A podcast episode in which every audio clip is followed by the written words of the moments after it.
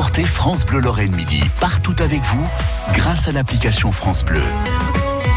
Une duchesse de Lorraine s'appelait Philippe. Ben oui. Bonjour Jérôme. Bonjour. Ça me rappelle d'ailleurs que je m'étais fait engueuler une fois par une dame à- au standard qui disait mais c'est quand même pas possible de dire qu'un un, un- un homme s'est marié avec un homme au Moyen Âge, nanana, alors que pas du tout. Euh, non, Le effectivement. prénom Philippe était euh, attribué à une femme. Oui, voilà. Donc voilà, Philippe de Gueldre Philippe de Gueldre. fut la deuxième femme de René II. Pardon, voilà. Oui, et, alors, et, présentation. et- et tout ça pour dire que quand même ce prénom Philippe n'est pas un prénom rare. hein. Il y a plein de femmes qui s'appellent Philippe à l'époque. Moi, je sais que dans mon arbre généalogique au XVIIe siècle, un peu après cette époque-là, j'en ai déjà deux. Vous voyez. Donc c'est un prénom quand même un peu comme Dominique ou Pascal aujourd'hui. Vous voyez. Les prénoms euh, Avicenne, les prénoms, je crois que c'est comme non, ça se dit pas Avicenne, Épicène, je sais plus. Euh, ça rend un arbre généalogique difficile à lire quand même. Hein. Bah, ça, on va dire qu'au début, ça surprend. Oui, Quand vous savez ça. pas que Philippe c'est aussi un prénom de femme, vous dites euh, il y a quelque chose. bizarre. Il y a un truc dans le pâté. euh, et puis finalement, bah, vous vous rendez compte que voilà. Donc Alors, Philippe, euh, deuxième femme de René II, va lui donner plusieurs enfants. Oui, alors c'est pas n'importe qui. Pour le coup, là, on sent qu'il y a eu la bataille de Nancy entre deux, hein, puisque on est en 1485. Donc, il faut imaginer que René, en plus d'être beau gosse, il est surtout auréolé de gloire. On, on, a, on, a, on n'aurait jamais imaginé qu'il puisse battre euh, le- Charles le Téméraire, le grand duc d'Occident. Enfin, un type incroyablement riche, euh, doté de grandes armées, euh, qui va quand même être euh, vaincu et tué. Alors pas par René, mais enfin sur le Oui. champ de bataille de Nancy.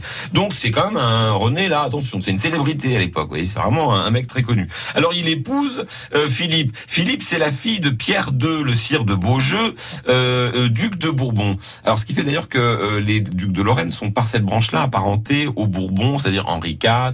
Louis XIV, Louis XIII, etc. Et donc, euh, il est, elle est surtout Philippe, la cousine de, euh, euh, de, de. Alors, elle est la, la, comment je pourrais dire, la, la cousine de Louise de Savoie. Louise de Savoie qui va être la, comment dirais-je, la, qui est la mère de François Ier D'accord. euh, qui est une femme de caractère. Là, à l'époque, à la cour de France, on a deux bonnes femmes. Attention, hein. on a Anne de Beaujeu, euh, qui va être la régente de Charles VIII, euh, et on a Louise de Savoie qui va s'occuper de François de d'Angoulême, qui deviendra François Ier. Ils sont pas effacés les filles. Hein. Euh, non, là, côté Non. français, non, non, elles sont pas du tout effacées. Alors, euh, bah donc du coup, euh, il a réussi à faire euh, annuler son mariage. Il est plutôt content, hein, René. Et euh, Yalla, ils attaquent très très tôt. Puis ils se marient, ils se marient le 1er septembre 1485 Ouais. et ils auront quand même 12 enfants. hein. Quand même. Oui. Elle a la santé, la Philippe. hein. Alors, euh, euh, ils en ont plusieurs. Alors, il y a euh, Charles le Premier, bon, qui meurt jeune. Il est mort la même année que sa naissance. François, pareil. Mhm. Donc les deux premiers meurent jeunes. Souvent, c'était comme ça à l'époque. Il faut imaginer qu'un enfant sur quatre n'arrivait pas à l'âge de 5 ans. Et un sur deux, pas au-delà de 15 ans. Donc vous voyez bien, en fait, euh, il y avait beaucoup d'enfants qui, qui perdaient la vie en, en cours de route. C'était très banal, en fait. Le- ils mouraient de beaucoup de maladies infantiles qu'on connaît toujours Ça restait mais ne cruel, mais c'était euh, c'était fréquent. Ouais. Alors euh, euh, on a on a des textes. euh, on, on sait pas trop comment ils le ressentaient euh, parce qu'on pourrait se dire certains historiens se sont dit bah finalement comme ils avaient beaucoup d'enfants ils attendaient avant de s'attacher puisqu'ils savaient qu'ils pouvaient les perdre. Par exemple euh, je crois que c'est Montaigne qui dit j'ai eu tant d'enfants j'en ai perdu.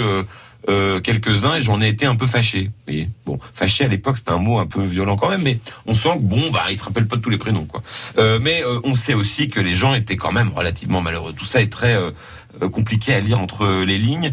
Tout ça pour dire que les deux premiers meurent jeunes et arrive le duc Antoine qu'on verra plus tard, qui va épouser Renée de Bourbon, qui sera une future duchesse de Lorraine. Lui, il est né en 1489. Ensuite, il y a Anne, qui meurt jeune aussi, Nicolas, Isabelle, qui va mourir à une dizaine d'années, vous voyez, et Claude, Claude de Guise, qui va tenir de sa mère un truc de dingue. Parce que Philippe, attention, elle a un caractère aussi bien trempé, on en reparlera, mais Claude, ils font de la branche des Guises. Donc en fait, Philippe et René, Donc Vont Philippe de donner Gueldre naissance. et René II. voilà, vont donner naissance. Ils vont continuer la lignée des ducs de Lorraine, qui continue encore avec les Habsbourg-Lorraine, et la lignée des Guises, qui va faire Donc, trembler le trône de France. Antoine sur la lignée de Lorraine Voilà. et Claude Son frère sur la cadet, lignée sur la des lignée Guises. des Guises, qui tient toute sa mère, c'est-à-dire un caractère De de cochon. cochon.